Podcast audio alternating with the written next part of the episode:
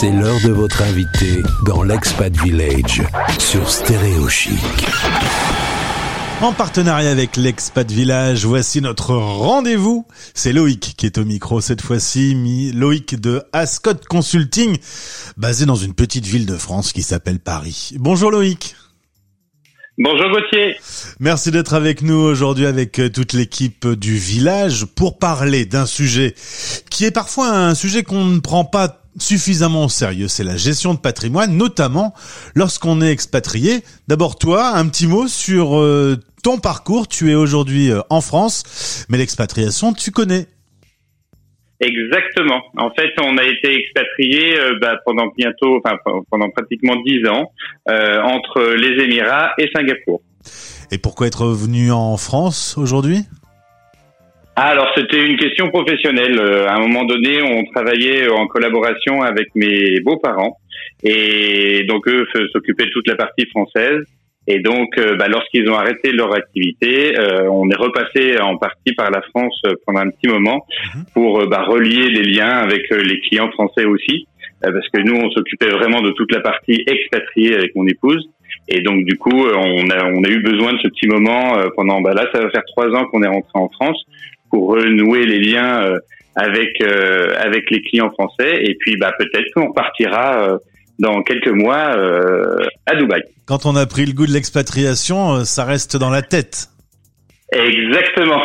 c'est un virus, si on peut dire, euh, que, qui nous prend et ensuite est difficile à faire sortir de la tête, effectivement. Loïc un virus en ce moment, c'est pas tout à fait la bonne. Non, c'est vrai.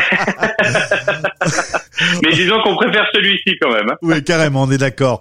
Alors, la gestion de patrimoine, on a beau être euh, expatrié, c'est un sujet sur lequel il faut se pencher. Alors, en quelques mots, quels sont les différents domaines sur lesquels tu peux apporter ton expertise et qu'il faut garder en tête? Alors, à vrai dire, en fait, un conseiller en gestion de patrimoine, on dit souvent, enfin en tout cas nous on l'explique à nos clients, qu'on est un peu le généraliste euh, du patrimoine.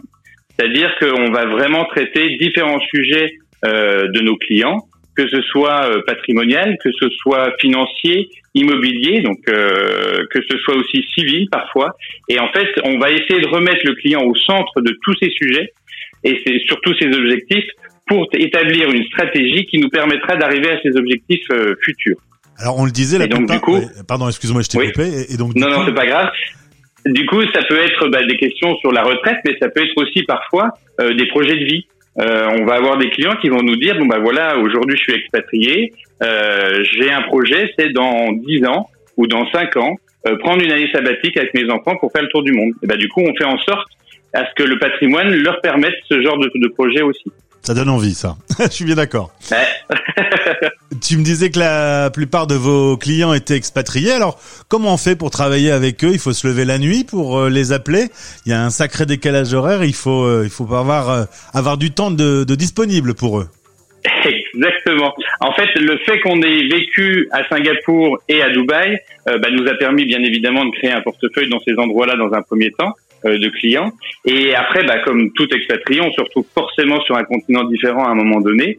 Et à ce moment-là, bah, on a besoin d'avoir une flexibilité euh, plus importante qu'un conseiller en gestion de patrimoine pourrait avoir avec des clients français. Tout à fait. Il y a beaucoup de spécificités quand on est expatrié, des spécificités fiscales par exemple.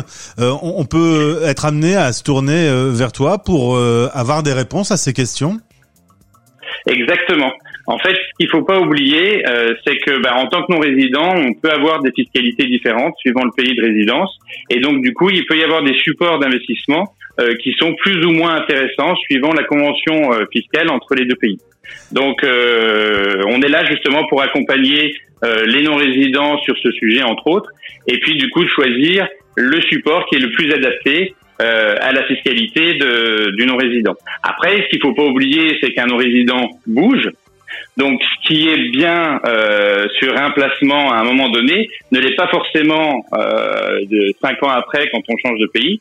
Et dans ces cas-là, c'est pour ça qu'on a besoin de mettre vraiment très régulièrement à jour bah, les informations de nos clients, euh, savoir quels sont aussi leurs projets pour justement organiser les supports en fonction.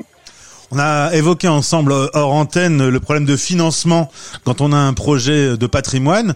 Euh, le financement, c'est un sujet quand même relativement euh, difficile parce qu'il faut qu'une banque euh, puisse t'accompagner. Et, alors, un banquier, quand on n'est pas un Français vivant en France, en payant des impôts en France et en ayant un boulot en France, ça devient compliqué. Exactement, c'est pas toujours évident. C'est un sujet euh, vraiment important ces derniers temps pour les non-résidents. Alors c'est surtout euh, pour les pour les investissements euh, type immobilier. Et donc du coup, effectivement, c'est important d'avoir un interlocuteur qui sache bah, prendre en considération des fiches de paye ou des revenus à l'étranger. et donc du coup, effectivement, ça rentre plus dans les cases des banques. Et donc, bah, il nous faut des intervenants qui sachent traiter les non-résidents. Il y en a peu sur le marché, mais on en a encore. Alors en tout cas, si euh, un auditeur nous écoute, il est français expatrié et il se pose une question sur sur justement la gestion de son patrimoine, à la limite le plus simple c'est de commencer euh, une discussion et euh, de voir un petit peu l'état des lieux pour que vous puissiez pourquoi pas l'accompagner.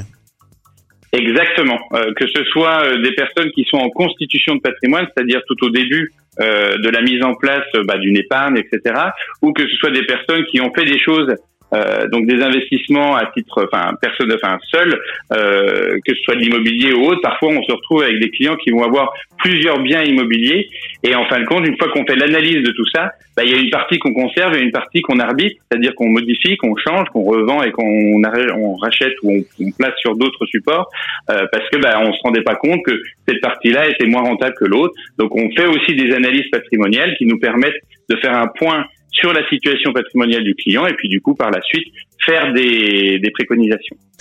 Eh bien, si vous avez besoin d'un expert dans ce sujet de la gestion de patrimoine, il est sur l'expat village. Vous y allez de notre part et vous le rencontrez. Loïc, merci beaucoup d'avoir été avec nous. Avec grand plaisir. On a lancé les grandes lignes, mais comme c'est un sujet qui est tellement dans le détail de chaque personne, le mieux, c'est de rentrer en contact avec toi. Tout à fait. Eh bien, à bientôt Loïc et belle journée à toi. À très bientôt. Merci beaucoup. Stay tuned. Les Français parlent au français. Les Français parlent au français. En direct à midi, en rediff à minuit.